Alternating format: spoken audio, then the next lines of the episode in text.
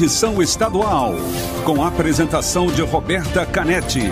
Comentários de Marcelo Almeida. E direção de jornalismo de Marlete Silva. T-News. T-News. Oferecimento Farmácias Nissei. Nissei por perto. Com as melhores ofertas para você.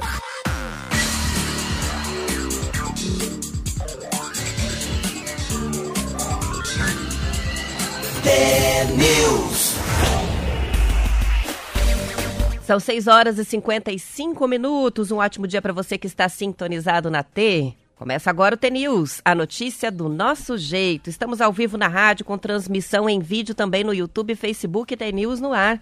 Você ouvinte pode participar pelas redes sociais ou mandar mensagem para o WhatsApp 41992770063. Hoje é segunda-feira, dia 25 de outubro de 2021 e o T-News começa já. T-News. Bom dia, Marcelo Almeida. Bom dia, Roberto. Como é que você tá? Tô bem, você? Bem, bom dia a você, nosso ouvinte de todas as manhãs. Segunda-feira, hein? Segunda-feira e fim de mês de novo. De... Que dia que é hoje? Toda semana é fim de mês, parece? 25 já. 25. Mês que vem é novembro. Estamos chegando no Natal, hein? Como é que foi o final de semana? Final de semana foi bom. Futebol? Futebol assistiu? não assisti, Corrida? assisti a corrida, né? É, que lindo, né? A Band, né? Foi muito legal, É muito- transmissão impressionante. Cada uma me surpreende mais do que a outra. As câmeras, o posicionamento, a maneira como você consegue acompanhar, né? A comunicação entre piloto, a central, o engenheiro. Muito legal, as transmissões estão show de E é, bola. e é muito legal como, a- como eu tenho um filho de 16 que eu acompanho, um filho de 19 que acompanha, mas vê, não tem brasileiro, mas todo mundo tá torcendo pro Verstappen, outro já não gosta mais do Hamilton, outro Tem adora... uma, uma, uma boa parcela aí dos brasileiros que simpatizam muito com o Jorjão, né? É, com o Russell. É, o Russell, mas o Russell, e, é- e, aqui, e você falou igual o cara da televisão, o Russell, agora o O Russell. Russell. Aquele cara da televisão é muito bom, que não era da Globo também, e que fazia vôlei, mas é muito legal, eu acho muito legal. A, e gente de idade, eu tava conversando com um casal que tem mais idade ontem, como eles entendem a escuderia que o cara vai pro ano que vem. Ah, esse aqui eu não gosto. Ele vai, né? Ele vai ser a dupla do Hamilton ano Aí, que vem. viu? Então tá todo Viu? mundo já de olho nele. Deixa eu te fazer uma pergunta, vou dar uma de Marcelo Almeida. Você chute quantas pessoas tinha assistindo a corrida ontem? No estádio de futebol Público. tem 30 aqui, nos Estados Unidos tudo é de big, tudo é coisa pra grande, então para aqui tem 30 aqui, 45. 400 mil pessoas. 400 mil pessoas estavam assistindo a corrida. É uma cidade de médio porte inteira sentada Vê, na grama cara, eu assistindo Pensei a um corrida. estádio de futebol, você fez vezes 10. É, eu também pensei em 40 mil. Depois que eu olhei que era 400, 400 mil, eu falei, amanhã eu vou fazer essa pergunta que o Marcelo vai errar. E aonde ainda? Aí nos Estados Unidos. Nos Estados Unidos. Onde o forte é a Fórmula Indy, que É. não é a Fórmula 1. Então, Vamos dar uma T? vamos lá. Bora. Alma T.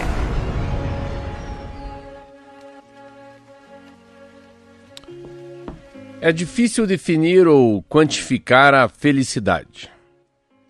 Acredito que isso seja um dos nossos deveres aqui.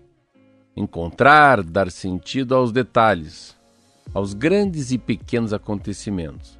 Aprender a satisfazer-se com aquilo que se tem, ao invés de sempre achar que é preciso mais para finalmente ser feliz. Não é uma questão de se contentar com pouco mas de agradecer por tudo. Não é sobre não ir em busca do melhor, é sobre entender que o que já existe aqui e agora é o melhor que poderia acontecer nesse momento. É seguir buscando, seguir trabalhando, sonhando, sem perder a habilidade de se contentar, de se contentar e ser grato por todos os detalhes que já fazem parte do nosso dia a dia. Van de Luz.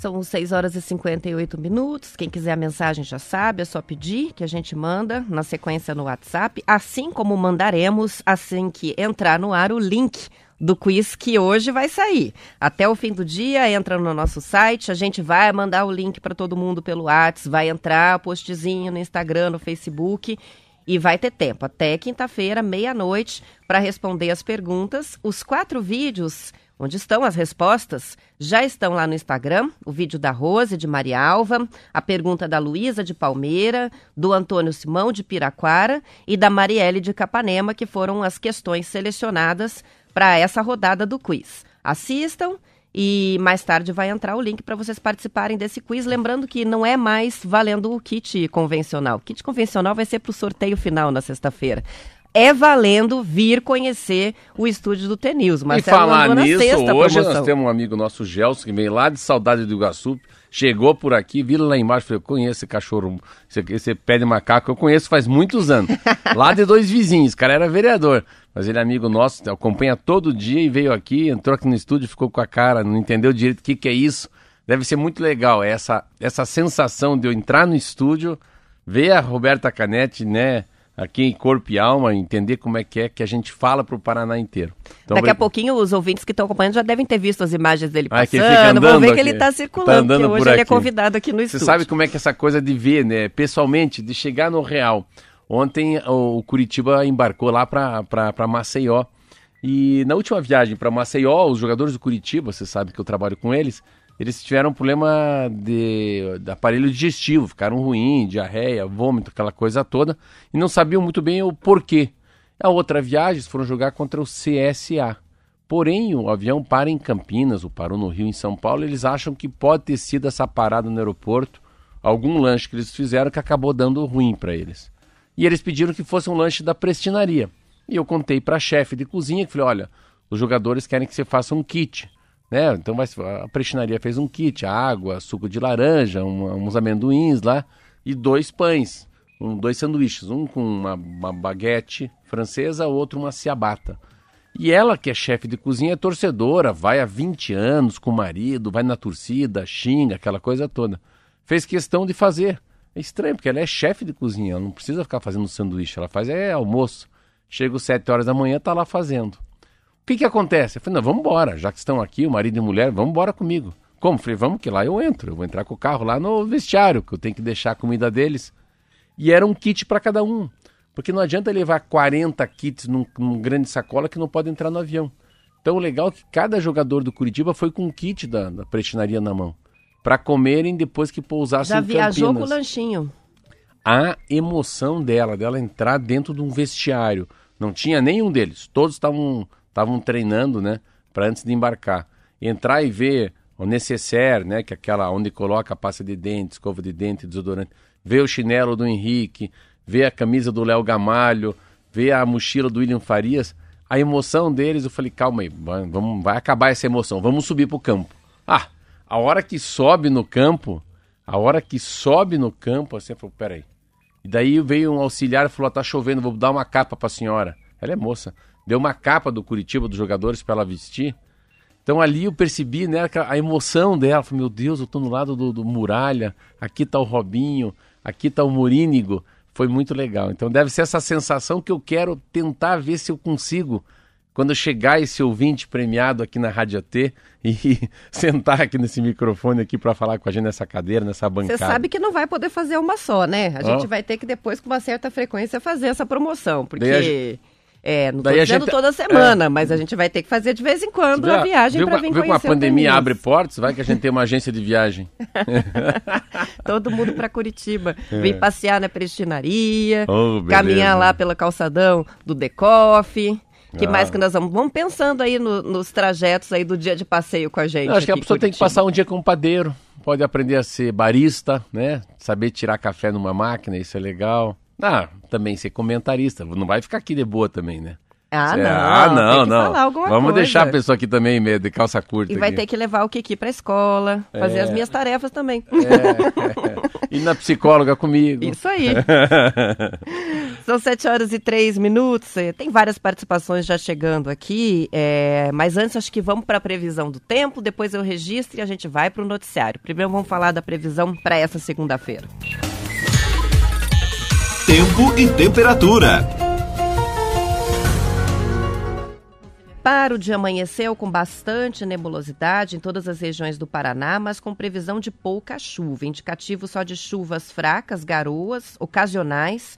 Maior condição, inclusive, no norte e do norte ao leste paranaense. À tarde vai esquentar mais no oeste e noroeste do estado. Em Curitiba, céu em, é, encoberto, o sol aparece entre nuvens e a máxima de 23.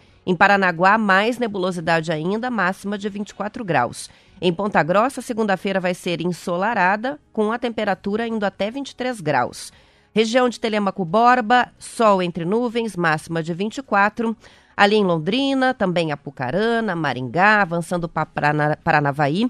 Dia de sol, temperaturas máximas passando de 28 graus. Em Campo Mourão é 27 a máxima. Já a região de Guaíra tem tempo firme e temperatura máxima de 27 Cascavel e Foz do Iguaçu também sem previsão de chuva, é sol hoje e as máximas oscilando entre 26 e 27 graus. Na região de Francisco Beltrão e Pato Branco, que tiveram temperaturas baixas hoje cedo, 9 graus em Francisco Beltrão, o sol aparece e as temperaturas sobem à tarde, chegando a 26 graus nas duas cidades. Tá esquentando, hein? Tá esquentando é. e hoje já não tem mais tanto, tanto vamos, tanta chuva, Vamos né? furar né? aqui, furar nossa programação. Uma coisa que eu li no jornal, que o, o Sérgio Moro vai ser candidato a presidente da República, hein, ó. Se for o Podemos do Paraná, a candidatura a presidente seria a única opção, porque Álvaro Dias é dono da única vaga do partido no Senado. Então, pode ser que o Moro venha ser candidato ou a senador da República por São Paulo, ou pode escolher até o Estado, hein? Esse é bom, hein? Você vê como é que é um, no cara é nacional. Ou o Moro pode ser candidato a presidente da República se filiando ao Podemos aqui no Paraná. Essa é uma informação bem, bem, o sensacionalista estava brincando no fim de semana com essa notícia, dizendo que os ingressos para o debate com o Lula já estão esgotados. Vai ser um debate, hein? Pensa toda a história ali, inclusive de uma certa rivalidade, né? Porque os dois estiveram frente a frente na Lava Jato, é, se forem debater como candidatos a presidente da República, né? Vai ser interessante. Comecei a ler um livro ontem, chama-se Dê Adeus ao Excesso. A sensação libertadora de viver com menos que só o minimalismo japonês pode proporcionar. Muito legal. Olha essa frase, que coisa mais linda. Estamos mais interessados em fazer os outros acreditarem que estamos felizes do que em tentar ser felizes por nós mesmos. Essa é uma. Mais uma? Mais uma. Você não é seu emprego. Você, você não é o tanto de dinheiro que tem no banco. Você não é o carro que dirige. Você não é o que tem dentro de sua carteira.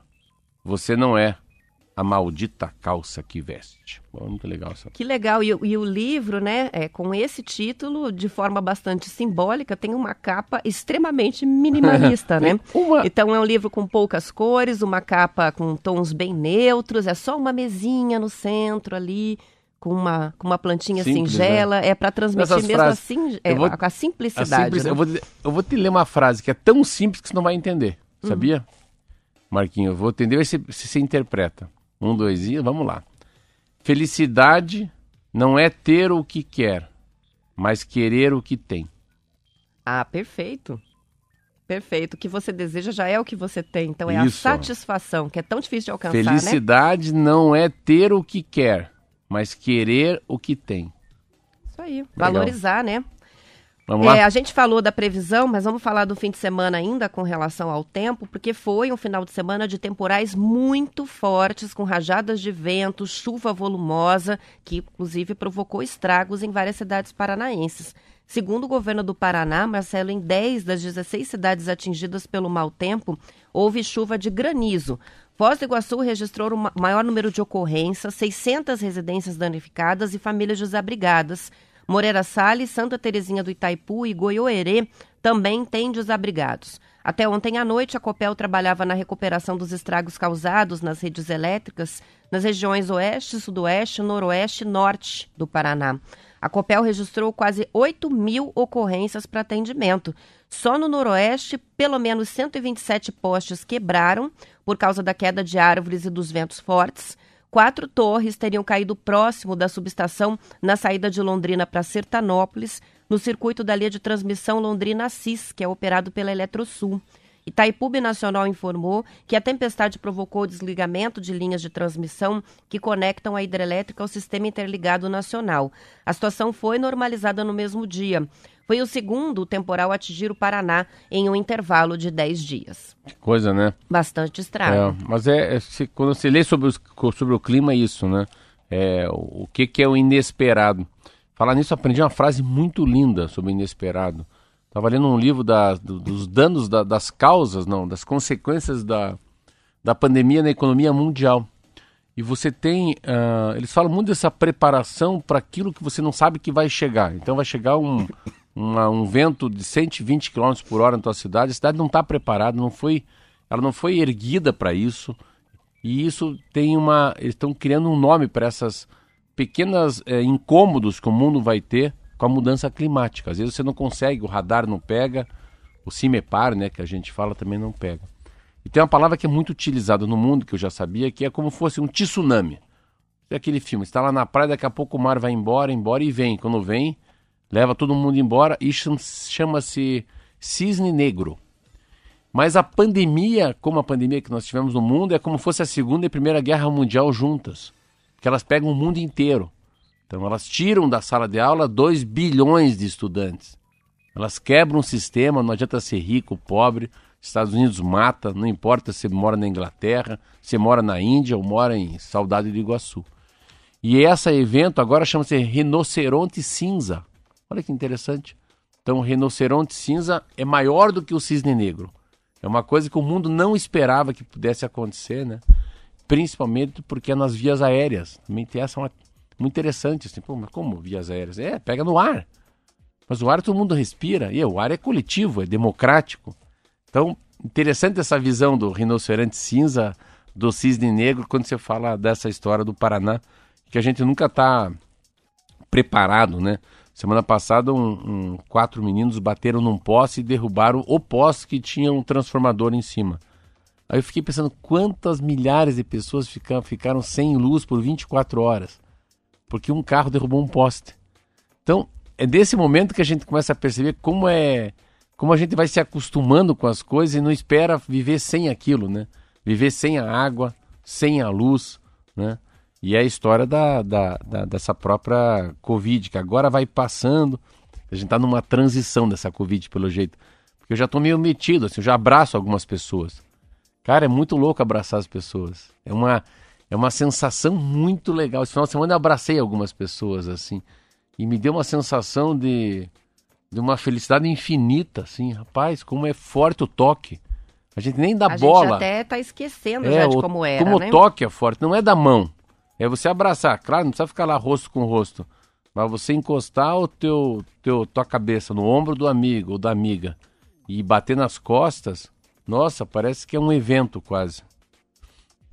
São 7 horas e 12 minutos. Olha só, participações que vão chegando. A Rosane mandou uma foto dizendo a sensação de conhecer vocês aí vai ser igual a do Cauã. O Cauã, que é o filhinho dela, inclusive já ganhou promoção aqui no T-News tirou uma foto. Ele foi locutor Mirim na sexta-feira lá na Rádio T de Capanema. Ah, fez é. a visita e tá lá ele operando a mesa com fone de ouvido. É isso aí. Tem também participações que chegam. Ademir e Eduardo estão trabalhando para restabelecer a energia na região de Cascavel. São trabalhadores dessa área aí da Copel. A Marielle está contando que no sábado o dia virou noite em Capanema, que fechou muito tempo mesmo. A Sueli está dizendo o seguinte: faltam oito sábados para o Natal. O nono sábado já é o Natal como passou rápido esse ano. Olha, e que é boa verdade, medir né? por aí, né? Por final de semana. É. A Renilda de Guaratuba está com a gente participando também. E o Moreira mandou uma foto da piscina, tadinho. Hoje ele está em Porto Seguro, no maior sofrimento lá, né? A gente tem participação do Gilson também, que está contando que está voltando a participar do programa agora porque está recuperado da Covid. Olha só, ele pegou a Covid e ele diz assim: digo, não brinquem com a Covid, porque não tenho nenhuma comorbidade e passei muito mal. Ainda bem que está recuperado o Gilson. Vamos para o intervalo, a gente já volta com mais notícias.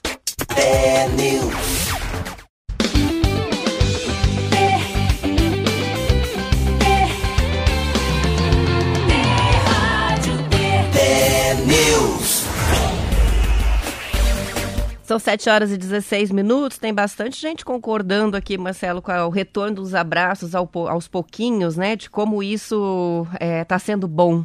A, deixa eu ver quem que mandou aqui. Foi a Amarela, inclusive, mandou uma figurinha aqui do Charlie Brown abaixando o Snoopy. Abraço é a única coisa do mundo que quanto mais apertado é, mais alívio dá. É o abraço, eu levei um livro, tá, tem uma revista também falando sobre abraço aqui. O abraço é um gesto universal que une as pessoas num laço firme, bonito e dedicado. Quando o toque é estimulado, nosso cérebro libera ocitocina, que é o hormônio do bem-estar. Olha, que loucura. Olha, a Cida Legal, escreveu, Né? eu também já senti o abraço, é delicioso unir. Interessante que ela usou a palavra unir e a frase que você trouxe justamente fala da união, né? O Romildo está participando também para falar sobre né, a, a promoção para vir conhecer a Rádio T. Ele disse, já está mais disputada essa visita que o Campeonato Brasileiro. Vai ser emocionante. Será que tá assim mesmo? Vambora, vai virar rotina isso aí. Isso aí vai pegar, hein? Isso aí vai pegar no Paraná inteiro. É. Todo mundo vai ter que se virar com as suas cidades, com as suas rádios, convidar o povo para visitar também, né? É, tem que criar uma hashtag aí. Vou dar a sugestão para os ouvintes. Mandem ideias para a gente dar um nome para essa promoção, né? De repente um partiu, T-News, ou... Vamos, vamos ver a criatividade dos ouvintes. Um vem de bicicleta, outro vem de carroça, outro vem de... Ah, manda um abraço pro Padre Lecir também, que tá nos ouvindo, lá no sudoeste do Paraná. Padre Lecir foi um padre que eu conheci. Esse é padre, é padre, né? Foi prefeito de duas cidades no sudoeste, vê se pode isso. A força da, força da palavra de um homem que não mente. Eu sempre falava isso pô, como você fala simples. Pô, mas sou padre. Não é só porque você é padre, você é vocacionado, é diferente. Abraço, Padre Lecir. Vamos lá? Aí, a venda de ingressos para as festas e shows no Réveillon, Marcelo, é o assunto, porque já está superando o número registrado em 2019, antes da pandemia, segundo a Simpla, que é uma plataforma bastante us- usada para venda de bilhetes para os eventos, né? Venda online. Até o fim de setembro, essa plataforma já havia comercializado no site mais de 210 mil ingressos para o ano novo. No mesmo período de 2019, foram cerca de 155 mil. A Simpla vende ingressos para mais de 85 festas e eventos para o Ano Novo nas regiões Sul, Sudeste e Nordeste. A retomada de convenções, dos shows, das apresentações de teatro e eventos em geral também se aproxima do patamar registrado no período que antecedeu a pandemia, quando a média de ingressos emitidos por mês ficou em torno de 3 milhões. Em setembro de 2021, foram vendidos 2,7 milhões de tickets. A reportagem é da Folha de São Paulo. É uma matéria que eu vivi na pele. Eu estava querendo passar o Réveillon, a gente está se organizando aqui para não deixar ah, o programa sem, sem ninguém, ou a gente deixar gravado, tendências, Natal, Réveillon, enfim, pensando nesses dias. E eu também comecei a procurar uma viagem para fazer. Ah, não tem jeito, não tem mais. Então, se você imagina o- a procura das pessoas por uma pousada, por um, por uma, por uma, um retiro, ah, Gramado, Rio de Janeiro, São Paulo, interior do Paraná, pousadas perto de Curitiba, todas lotadas. Então, essa volta é muito forte, porque tem muita matéria positiva. Eu não vejo muita televisão. Meu, meu mundo é esse aqui que está na minha frente, que é rádio e jornal.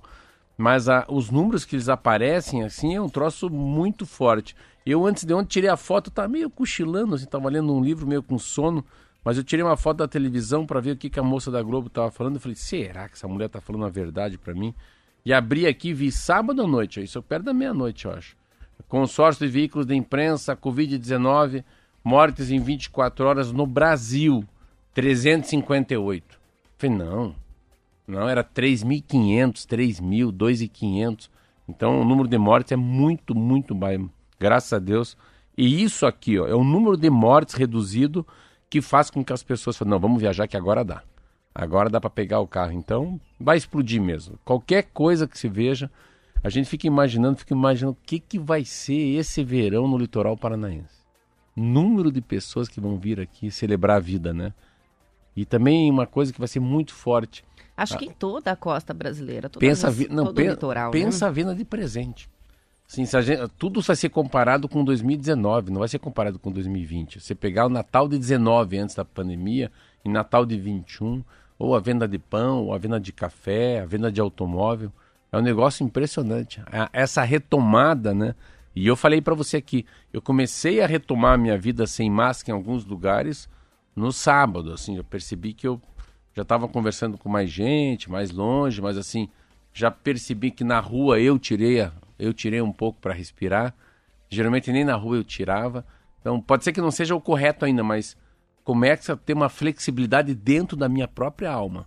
Não é uma lei do ratinho nem do prefeito, mas é, graças a Deus, acho que vai ser um Natal, como eu falo, um Natal bem porreta. 7 horas 22 minutos e uma reportagem do Estadão sobre o futuro do mercado de trabalho aponta algumas funções que ganharam mais importância dentro das empresas e outras que foram criadas recentemente.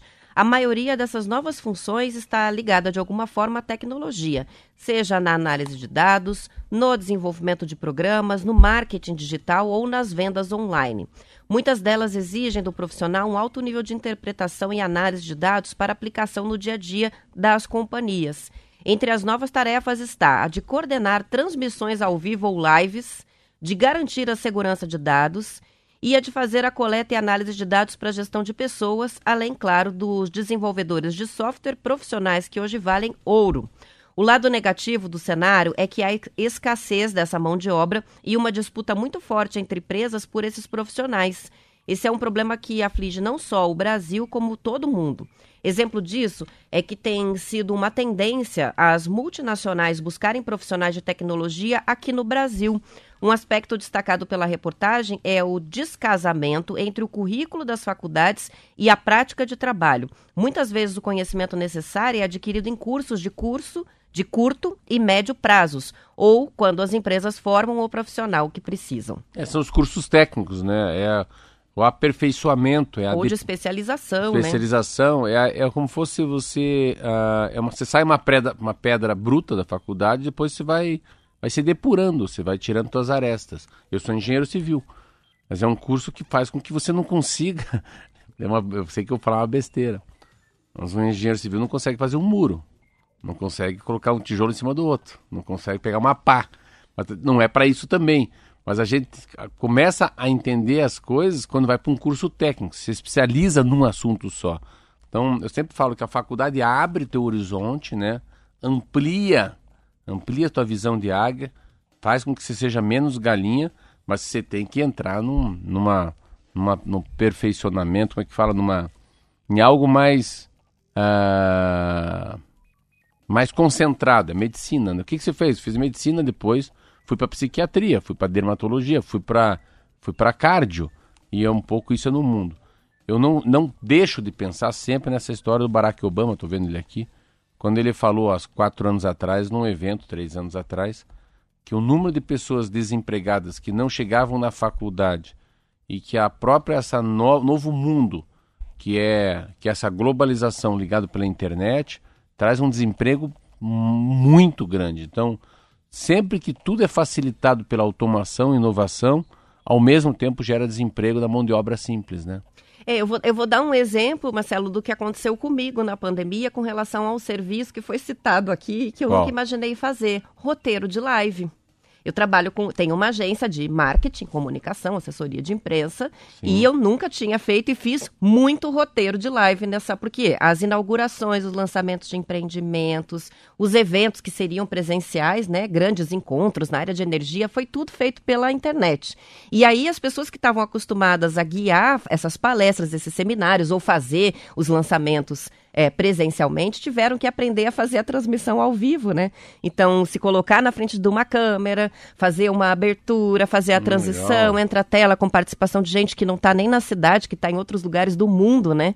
E, e, essa área foi uma área que cresceu muito para os produtores de vídeos também, né? As empresas que fazem produção de transmissões, nossa, faturaram muito com isso, né? É uma, uma modalidade e, nova e não de é evento. media training, né? Media training é preparar a pessoa para televisão. Para dar uma entrevista. Não, é não, ali é conduzir um evento não. ao vivo Ele online tá dentro né? do Media Training. Ele, ele, ele mesmo é o protagonista, não é isso? Ele é o protagonista. Então, pessoas de outras áreas que não de comunicação conduzindo e ancorando eventos online com transmissão ao vivo. E daí, lógico, que precisam da assistência de quem é da área de comunicação, né? Então, foi uma coisa que surgiu muito fortemente na pandemia e que acho que, numa medida menor, vai continuar existindo, porque eu acho que agora fica uma coisa assim, híbrida. É, eventualmente, há eventos que não compensa fazer presenciais, principalmente quando tem participação de pessoas de outros é, países, né? Porque todo deslocamento, gasto, viagem, estado, enfim, faz online e facilita o negócio. Acho que vai. É uma tendência assim que fica um pouco, não totalmente, mas fica um pouco também. É. Mas, eu, mas ao mesmo tempo acho que é isso aí. A, a, a grande sacada vai ser uh, quem tiver essa, essa simplicidade de falar, olha, não é online. Esse é ao vivo, você vai pegar um táxi, você vai pegar um, um você vai vir para cá, você vai se hospedar aqui, você vai, vai ter gente para você se conectar. Então assim, tem uma, tem uma volta disso muito forte assim. Eu acho que é, você falou uma coisa interessante. Algumas coisas ficarão, mas assim, você tem uma um encontro de todos os franqueados do, do Boticário no Brasil. É óbvio que esses caras vão querer viajar. É óbvio que esses caras querem se reencontrar depois de dois anos. Ah, com então, certeza. A gente falava muito da, do não retorno para o trabalho. Esse final de semana eu já senti que muita gente, mas muita gente, vai voltar ao trabalho sim. Claro, as empresas que estão muito mais ligadas no último botão, na última linha, que é a receita operacional, o faturamento, pode ser que não. Mas empresas de médio porte, que são familiares, que têm tradição, eu acho que eles vão trazer as pessoas sim, primeiro para o mundo híbrido e depois que a pandemia passar de fato, daí sim para esse mundo do dia a dia, que é o mundo real, como a gente está aqui no estúdio. Eu senti também, do, da semana passada para cá, eu senti já um clima até um pouco festivo de volta às atividades presenciais no trabalho. Acho que as pessoas, é, em geral, estão contentes de voltar a conviver, né? Já está num clima de com que roupa eu vou, né? Voltar para o trabalho presencial, tirar esse pijama finalmente e voltar a conviver, né? E, Lógico e você que fala muito disso. Você fala muito disso. Eu já vi. Você fala muito disso. Tem muita gente escrevendo sobre isso. A história de você se vestir para sair de casa, a história de você fazer a unha, fazer os pés, fazer a barba, ah, Cortar o cabelo. cortar o cabelo, pôr um perfume, vestir a roupa mais mais bonitinha para sair. Então assim, aparentemente você quer você quer ser visto. Você quer você quer fazer parte do mundo, você quer ser protagonista da tua própria vida. É muito legal isso. São 7 horas e 28 minutos. Você acredita nisso? Que já são 7 horas Meu e Deus, 28 nem, minutos? nem comecei o programa ainda. A gente nem começou o programa e já vai terminando. Bom, a gente ainda tem, né, uma boa continuação aí, porque fazemos um intervalo. ah, na Rádio T, em cada cidade, o pessoal acompanha a notícia da região, mas a gente continua para Curitiba e região metropolitana e também com a transmissão ao vivo agora até às 8h10 no YouTube e no Facebook. Para a gente fechar registrando aqui duas sugestões legais que chegaram para nossa, a nossa promoção, Nadir sugeriu o seguinte: nome da promoção, Um Dia na T. É o hashtag Um Dia na T. E o Roniel, gostei porque rimou, acho que você vai gostar mais. Partiu é Tour da T. Ah, essa é legal, aí, viu? Essa já ficou uma agência de publicidade. Já ficou. O Roniel Agência botou de padrão turismo, é, agência. A Shirley está participando com a gente para contar que o céu tá de brigadeiro em Andirá hoje e o Marcos Teles de Cascavel também, início de semana com sol aqui em Cascavel, depois do temporal. O pessoal está comemorando o tempo bom. E Vamos antes de comemorar, então? parabéns a todos os engenheiros. Hoje é o dia do engenheiro Ah, civil. é, hoje é do engenheiro civil, parabéns. Parabéns. Parabéns pra mim. Pra- Parabéns para você, É. Marcelo. Um abraço, um beijo, fica com Deus. Amanhã, 10 para as 7 aqui. Marcelo Almeida e Roberta Canetti. Isso aí. News.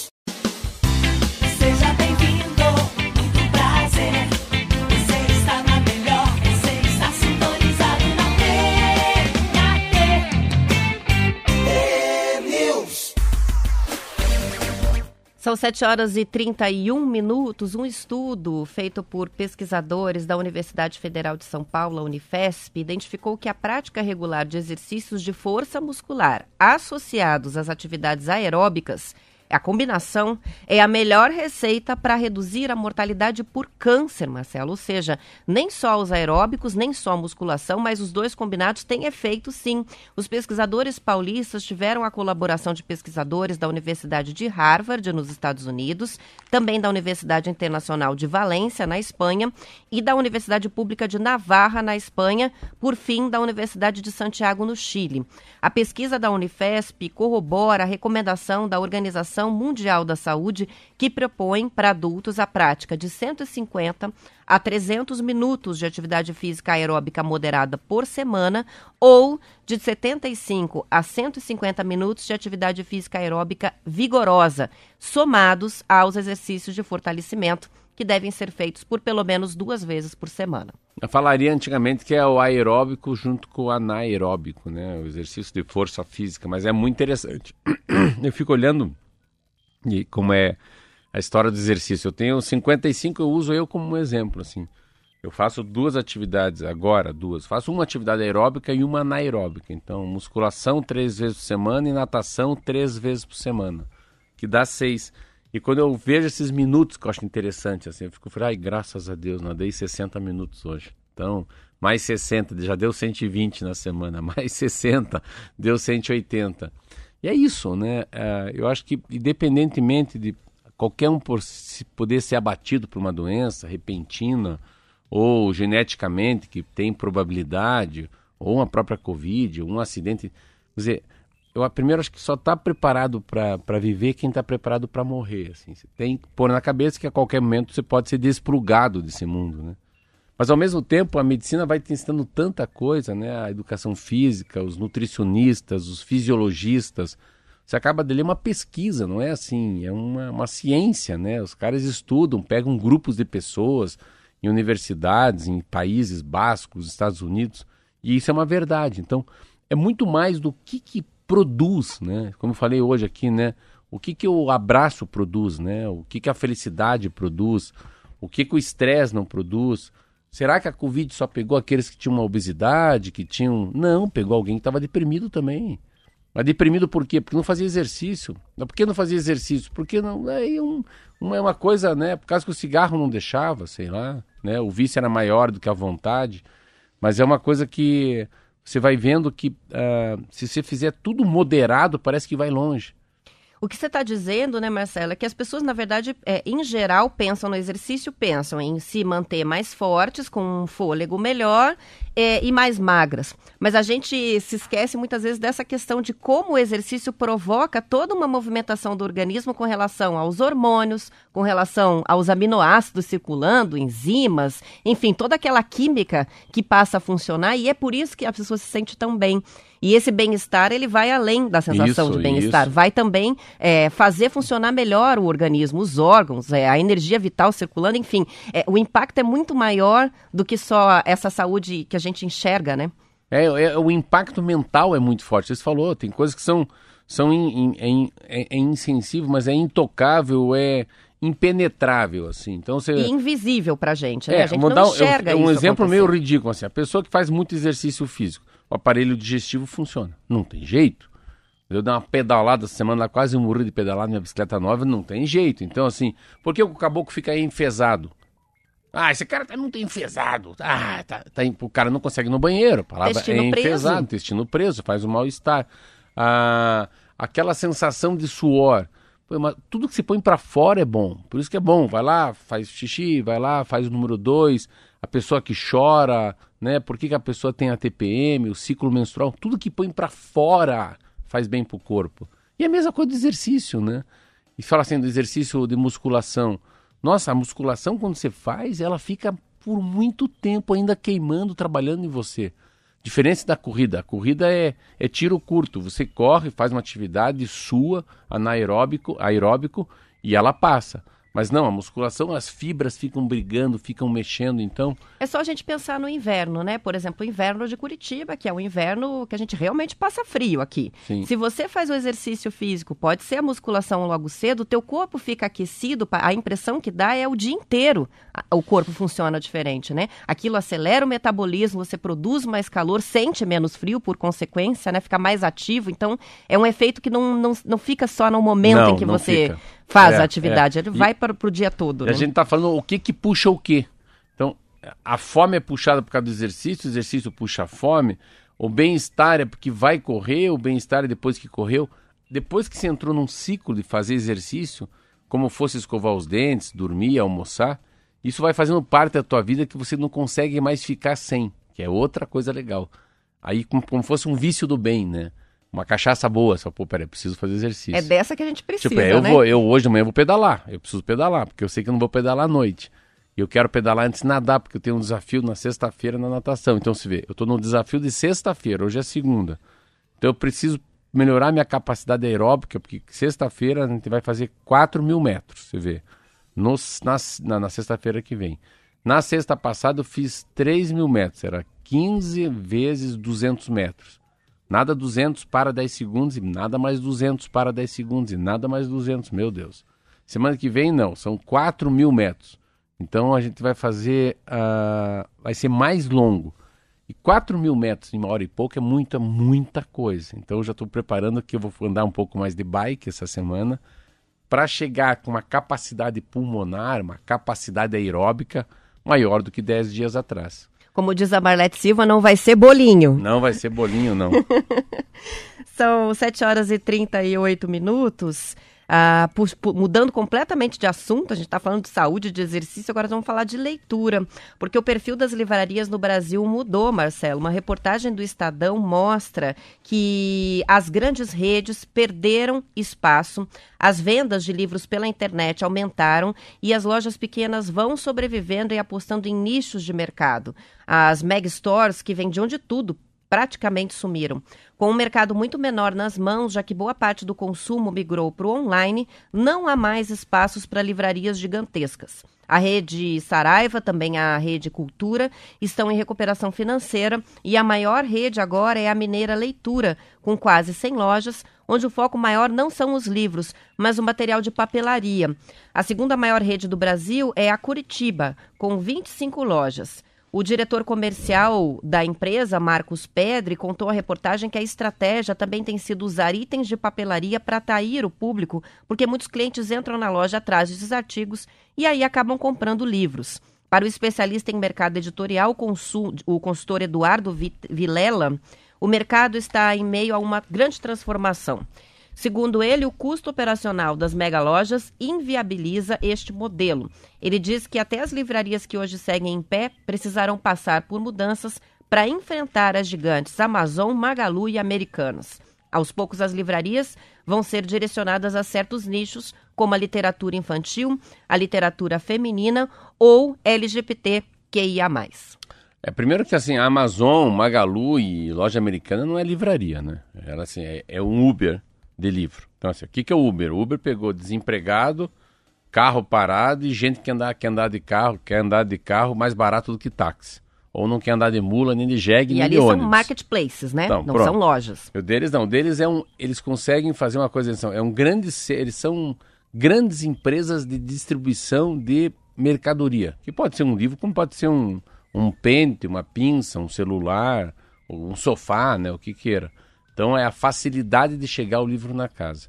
E não é mais livro também, o livro fica com cada dia a, a dificuldade de fazer, aí que tem um problema que é que aí o Steve Jobs é um dos culpados. O, a- o quanto a tecnologia, o quanto o PS4, o quanto o celular, o smartphone, o iPad tirou da vida das pessoas a capacidade de ler um pouco é muito grande. Quando a gente fala das livrarias, eu lembro muito da livraria Leitura. Isso é uma, era uma, a, a Leitura era uma livraria pequena de Belo Horizonte. Eu conheci o dono, fui tomar um café com ele em Brasília. Falei, como é que esse cara vai ser grande? Olha aí, ó. Ele ficou grande e os grandes ficaram pequenos. Por quê? Porque quem, com a pandemia, quem era, quem era grande ficou pequeno, e quem é pequeno pode ficar grande. Ou posso também fazer uma troca. Quem era rico vai ficar pobre, quem era pobre tem chance de ficar rico. É uma grande mudança, uma chave. E na leitura é muito forte. Você pega assim, imaginar que a- o Marco Petri aí, hoje ele é um dos maiores do Brasil, é amigo meu, estava aqui em Curitiba, mas ele foi migrando. Então, assim, ah, livraria Curitiba. Não, não, lá se compra papel de carta, lá tem bloquinho de, de, de recibo, lá tem mochila para criança, lá tem aquele negocinho para tomar água. Assim, não pense que é livro. Então, as livrarias, elas têm lá no fundo os livros, mas antes tem tudo que se imagina, menos livro. Então, também é uma, é uma maneira de se readequar a esse novo mundo, porque as pessoas não saem mais para ir numa livraria comprar um livro. Qual é o grande problema do livro, né? A grande dificuldade do livro.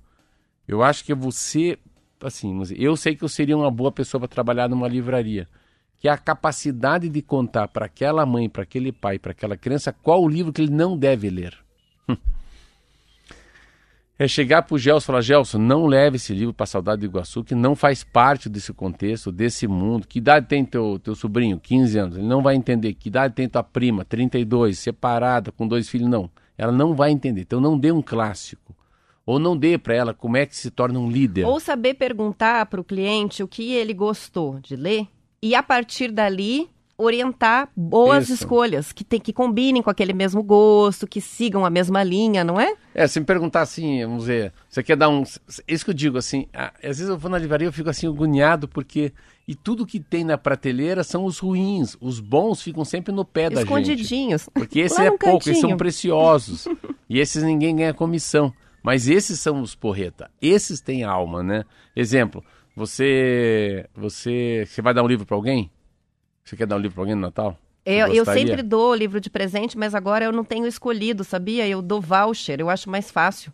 É, mas não é mais fácil. Não, você não tá, você tá piorando. Tô errada? Você dá o voucher, ela vai lá, daí tem a moça que nunca leu nada, fala, o que o senhor quer? Queria um livro. Ela falou, vou recomendar um que vende muito.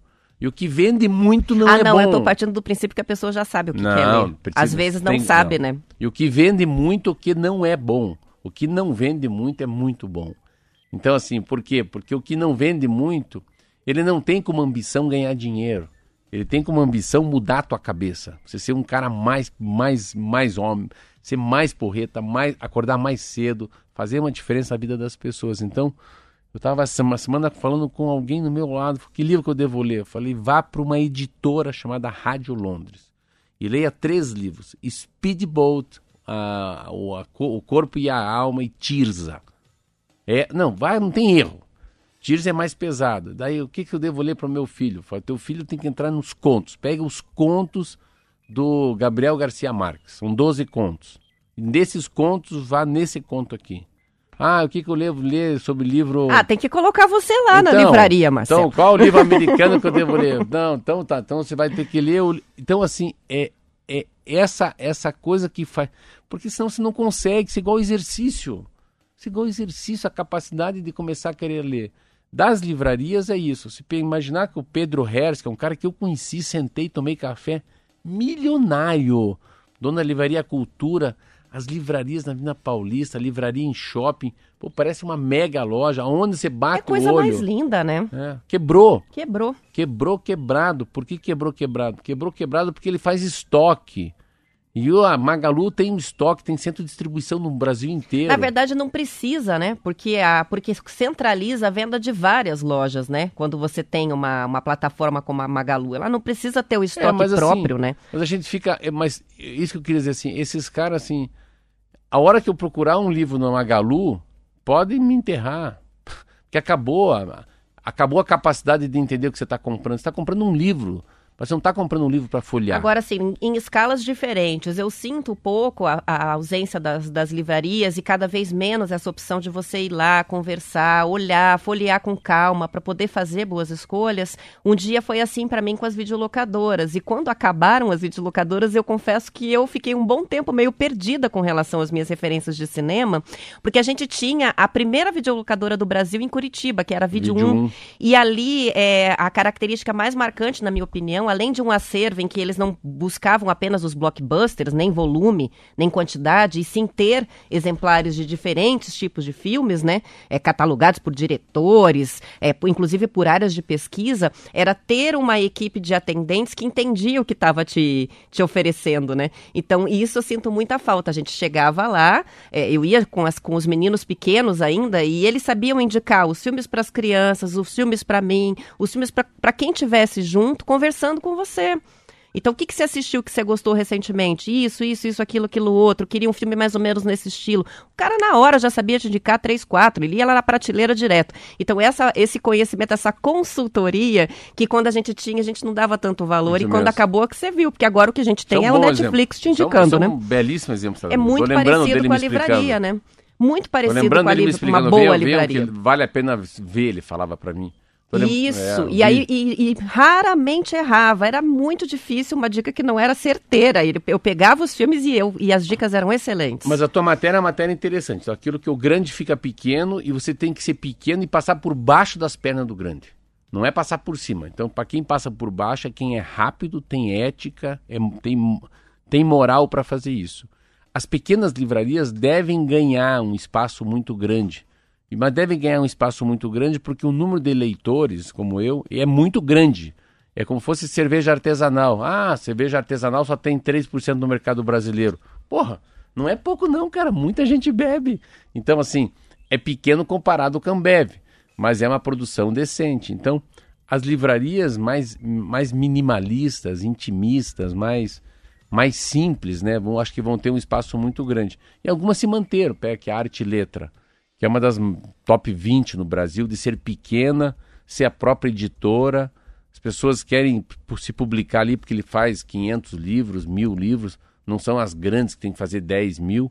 Então, assim, não faz livro de autoajuda, é diferente. Então, a gente tem uma capacidade dessas pequenas como fosse a Petit Presti que eu tenho. Pequena prestinaria de 10 metros quadrados que vende croissant em pé. Ou de coffee. Você vai, pega teu café gelado, entra no carro e se arranca. Não tem garçom, não tem garçonete, não tem cardápio. Se quiser o cardápio, você coloca no QR Code. Se quiser, não, não aceita dinheiro. Você paga pelo teu cartão que já está no teu sistema, aproximação. Isso é muito, vai, vai passar muito pelas livrarias. Mas é uma, é um momento, eu não sei não, mas eu acho que é um dos piores momentos aí da, das livrarias e da incapacidade que a gente tem de falar para as crianças, para os adultos, o que é importante a gente ler. São 7 horas e 49 minutos. Antes da gente ir para o intervalo, vou registrar aqui participação da Johnny, que chegou pelo Facebook. Ela é de Paranavaí, diz: Meus primos tiveram que doar mais de 600 litros de leite por terem ficado sem energia, ó, um impacto que a gente não tinha nem registrado aqui. De fato, né, se desliga a energia para quem Dá é produtor. refrigerar? E disse as vacas estão há mais de 24 horas sem tirar leite, triste de ver aí o impacto na produção do leite por conta, né, desse vendaval do temporal do final de semana. E aquele ouvinte, inclusive, que participou dizendo que as equipes estavam eh, trabalhando hoje cedo já para fazer a recuperação, né, das linhas eh, de transmissão, está contando que mesmo antes do temporal eles já estavam acionados. A Copel já sabia pela previsão do tempo do risco, então as equipes já estavam eh, de sobreaviso que provavelmente teriam que trabalhar no final de semana para manutenção da Você rede. vê o que, que tem que fazer, né? Se fosse para tentar evitar, não sei se há capacidade financeira, ele já tem que começar a pensar em ter um gerador. Para Isso aí. usar no momento que cair, mas também quanto custa um gerador também. Mas aí já tem que ter um gerador, não tem jeito. E a Renata está escrevendo para a gente agora dizendo: pede para o Marcelo indicar um livro por semana, please. Ah, Vamos dizer assim, que a gente já estava com essa ideia, né? É, E provavelmente teremos né, esse quadro fixo semanal para o Seria Marcelo boa. falar um pouquinho dos livros. Seria boa, né? Tem que ter uma plataforma para chegar também, né? É. Temos que criar, entre aspas, um Magalu, um americano aqui também, né? Isso aí. São 7 horas e 50 minutos, vamos para o intervalo, a gente já volta. News.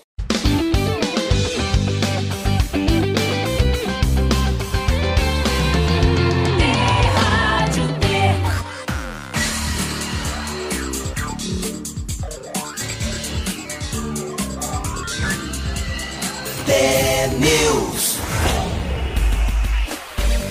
São 7 horas e 52 minutos. Marcelo, a gente vai ter que fazer uma revisão aqui. É, os ouvintes estão perguntando dos livros que você indicou. Ah, num primeiro eu não indiquei, momento. Não indiquei. Não, eu li. você leu um algum, eu acho que dois trechos do Dê Adeus ao Excesso, né? É. Então, um dos livros que ele mencionou foi o Dê Adeus ao Excesso, é o... Mas é você vai funil. comprar? Será? Que não vale a pena comprar?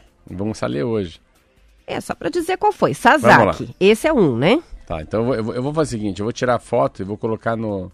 Mandar pra você a foto dele. Isso. Mas é um livro, chama-se Dê Adeus ao Excesso. O sobrenome dele é Sasaki. Então é Fumio. Pensa fumo, antes do põe um I. Pensa fumo, antes do letra O põe um I. Fica Fumio. E Sasaki é S-A-S-A-K-I. Então fala Sasaki, mas é Sasaki que escreve, né? S-A-S-A-K-I.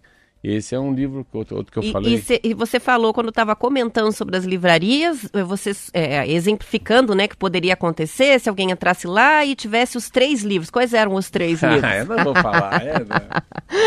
Eu lembro que você mencionou mais três títulos aí. Eu não, acho que daí é isso você que- deve assim. Então, eu vou dar uma dica de dois. Não o terceiro acho que já é um pouco mais difícil, já que é para ver mesmo.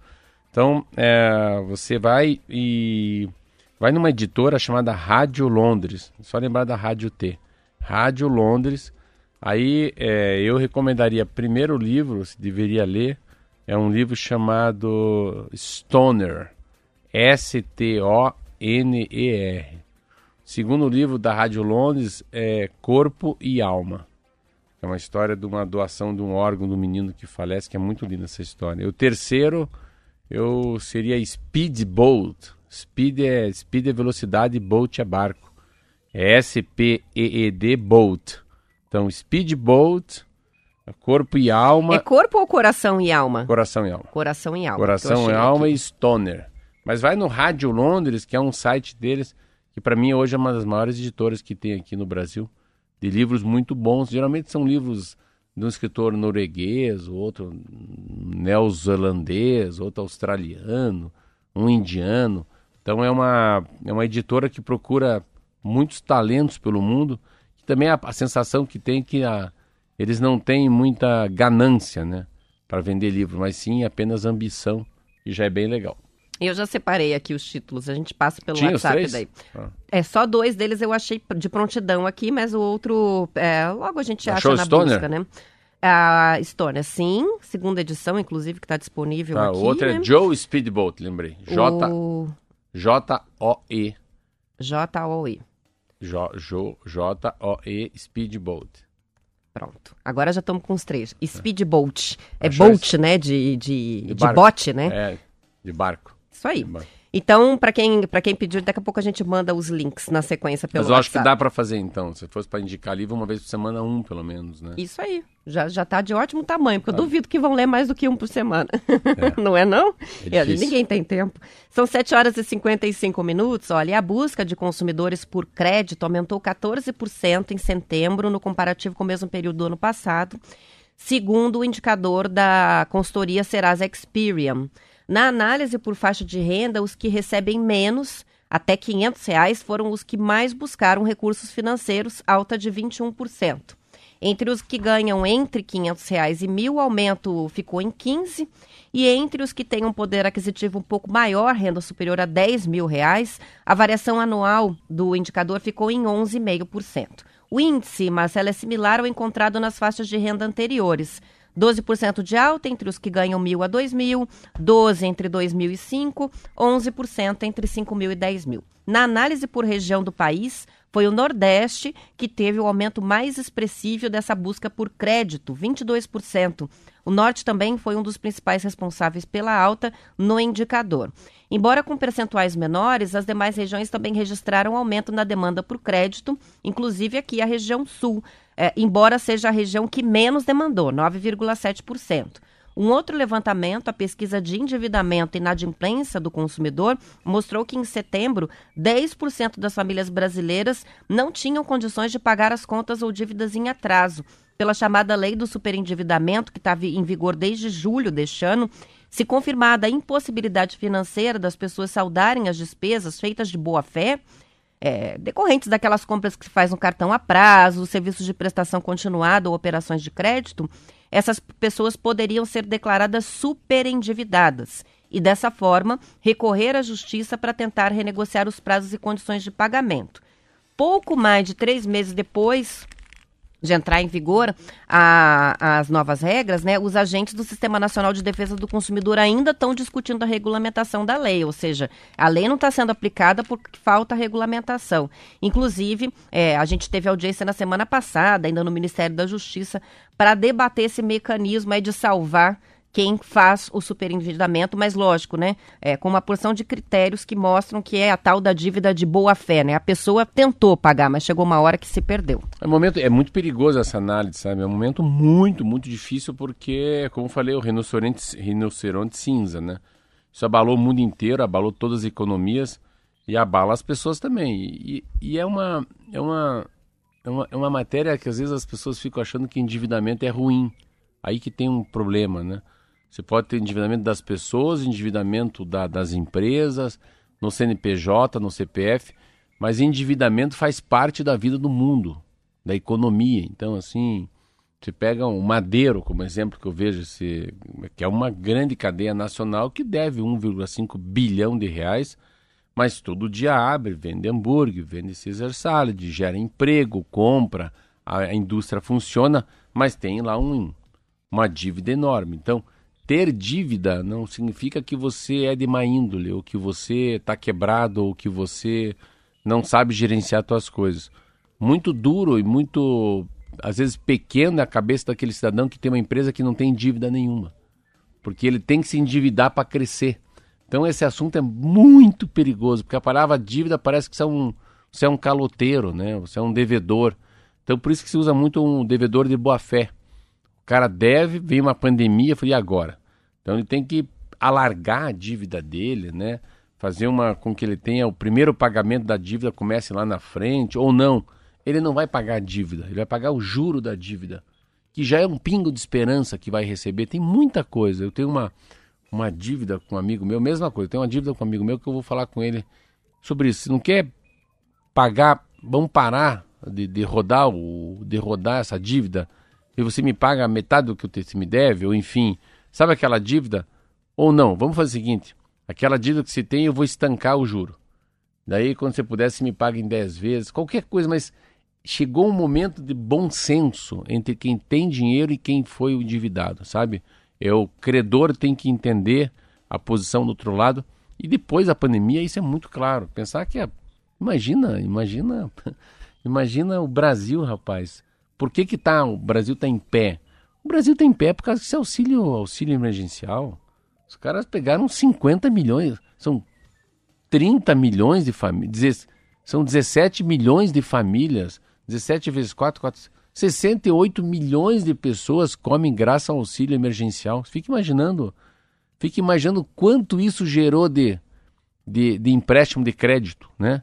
Quanta gente pagou a quitanda que estava devendo antes da pandemia também. Enfim, mas é um assunto interessante, só que não pode ser visto como uma coisa do mal, entendeu? Dever também faz parte do jogo. Faz parte do jogo. São oito horas e o padrão de vida do brasileiro poderá ficar quase estagnado nos próximos 40 anos, segundo uma projeção da Organização para a Cooperação e Desenvolvimento Econômico, OCDE, um estudo publicado na semana passada. Considerando os Estados Unidos como padrão, o Brasil oferece hoje aos cidadãos um padrão de vida que equivale a 23% do padrão de vida dos americanos. Se não houver reformas importantes no país, as chamadas reformas estruturais, em 2060 o progresso deve ser mínimo, equivalente a 27% do padrão americano ou um ponto percentual a mais do que a situação atual. Neste período de 40 anos, segundo o estudo, o crescimento dos países emergentes deve se concentrar na China e na Índia. Mas os economistas da OCDE deixam claro que a paralisação das economias emergentes em relação ao padrão de referência dos Estados Unidos não é inevitável, e sim um cálculo que supõe a manutenção das políticas atuais. Se tudo mudar, né, com relação às políticas, muda o resultado também. O estudo também calcula que os países emergentes, como o Brasil, podem acelerar os ganhos no padrão de vida com melhora da governança, do nível educacional e, de, e da liberalização comercial. É uma reportagem do Valor Econômico. É, eu li essa matéria. O problema é o seguinte, o que é padrão de vida, né? Aí também é muito, é muito relativo falar que daqui a 40 anos o padrão de vida vai ser igual ao de hoje. Isso aí tá igual o cara que que fez um contrato com a prefeitura de ficar 90 anos carregando as pessoas em Curitiba com mula e com carroça. Nem sabia que já tinha petróleo. Então é muito perigoso você falar que daqui a 40 anos o padrão de vida vai estar igual esse que está aqui. E uma outra coisa, o padrão de vida nosso é 23% parecido com o americano. Mas quem disse que eu quero o padrão de vida americano? Também isso é muito, muito questionável, né? Eles pensam diferente, eles foram colonizados de maneira diferente por a gente, né? Então, a diferença entre o luterano, o católico, o católico evangélico, ou as etnias, né? a cultura, a música. Então, às vezes, pode ser que lá em, o cidadão prefere mil vezes morar em Saudade do Iguaçu, numa simples casa, numa simples casa, roçando de manhã, do que morar na Avenida Paulista, no último andar, vindo de helicóptero. Então, é, é muito. Todas essas coisas subjetivas são questionáveis, né? Então, eu prefiro. Eu, eu prefiro chegar num lugar com meu Etios, né, mecânico, do que chegar numa, numa, num lugar badalado com uma, com uma caminhonete Discovery que eu tenho. Então eu prefiro ir chegar com a outra é mais simples, é mais Uma gostoso. máquina é. super poderosa. Assim, você prefere o quê? Uma festa de 15 anos, porreta em Curitiba, ou uma festa de 15 anos lá em Dois Vizinhos? Em Dois Vizinhos. Por quê? Porque eu vou me sentir mais cidadão. Porque lá vai ser almoço, a costela vai estar na brasa, no chão, vai ter chimarrão, vai ter um monte de piada, um falando mal do outro, fofoca, é isso que a gente quer. Então, qualidade de vida é muito. per- Se for por IDH, aí sim, aí sim, aí eu tenho que me render. Então, o índice de desenvolvimento humano, né? Saneamento, eletricidade, capacidade Porque de. daí a gente está falando de acesso ao básico, né? É, é. Não é uma questão de estilo de vida, é uma questão de sobrevivência mesmo, e minimamente conforto para essa família, né? É, o Atlético perdeu, né, Marcelo? Embora o Fox esteja na Copa do Brasil, lógico, o Atlético, segundo o Globo Esporte, está ligando o sinal de alerta no Campeonato Brasileiro com essa derrota por 3 a 0 por Fortaleza. É, o Atlético está quatro jogos sem vencer na competição e vai se distanciando da parte de cima da tabela. Está neste momento na 11 primeiro, na 11 primeira posição, 34 pontos seis abaixo do G6, mas também seis acima da zona de rebaixamento. A distância no alto pode aumentar, enquanto a diferença para o Z4 pode diminuir, dependendo dos resultados da 28ª Tá rodada do Brasileirão. Cansado. O Flamengo tá cansado, sabia? O Atlético tá cansado. Eu acho que é interessante como os cartolas fazem uma, um, um trabalho, uma agenda de trabalho, um, campeonatos que são muito sobrepostos, né? Você viu, o Atlético tá cansado, o Flamengo... E Fez esse jogo e já vai jogar de novo na quarta Contra com o Flamengo. o Flamengo lá no Não, Maracanã, o né? Flamengo jogou, tá caindo para os pedaços lá contra o Fluminense, também perdeu, enfim, muito tudo, é, tudo é muito difícil, tá vendo pelo Curitiba que tem um É uma agenda de dois jogos semanais, no mínimo, Curitiba né? tem um campeonato só. E nós, nós estamos cansados. Por quê? Porque é muito duro jogar a cada 72 horas com um plantel de 33 pessoas. Então, é um entretenimento, é um espetáculo, tem dinheiro, é, segura as pessoas, é emocionante, faz bem para todo mundo, mas é tem um lado meio desumano. Quem ouvi falar isso foi o Vettel. O Vettel falou: pô, ninguém pensa na gente, que a cada sete dias a gente está num outro país. E nós somos feitos de carne e osso, temos família, temos esposa. E a Fórmula 1 também tinha que repensar seu calendário. E é verdade. Cada sete dias estão num continente diferente. É verdade, né? Pô, Que é, é, é corrido demais, né? pensa, essa hora de manhã os caras já saíram dos Estados Unidos, já estão fechando as malas para ir para outro lugar. É, e é um, um esporte com desgaste físico muito grande, né? Eu fico imaginando o que, que é para o corredor é, o dia Fuso. após uma, uma corrida como ontem, né? né? E o fuso horário, né? Já, Bom. pega- já- pegaram um avião pro México ontem. É. Depois pega pro Brasil, depois é para Dubai. É, tudo é grande. Não é fraco, não. Ó, o, o Atlético então joga com o Flamengo na quarta, nove e meia da noite. Daí no sábado já tem Atlético e Santos na Baixada, outro jogo do Brasileirão. A fala ontem do, do, do técnico, né, do Valentim, é bem assim, que o Atlético nesse momento só tá pensando na Copa do Brasil mesmo. Até porque a, a, a decisão na quarta-feira vai ser um jogo bem difícil, né? Com o Flamengo. Então, se passar, É, eu não, eu não entendi por que, que o Mário Celso Petralha foi pegar o Valentim. Esse cara é um cara tão. Não tá nada contra, assim, não. Só, só falar, ah, e o Morínigo? Não, mas o Valentim. Eu, eu, eu não conheço ele, mas aonde ele passa, ele fica pouco e perde muito. Não entendi. Um time tão vencedor pegar o Valentim. Por que não pegar um. Não pegar um técnico de. Sabe assim, de seleção brasileira, né? Enfim. Eu acho muito difícil. E ganhar do Flamengo lá agora vai ser dificílimo. Mas enfim. Eu acho que é a canseira bateu forte. Eu entendo agora, já que estou no Curitiba, o que deve ser o desgaste físico desses jogadores.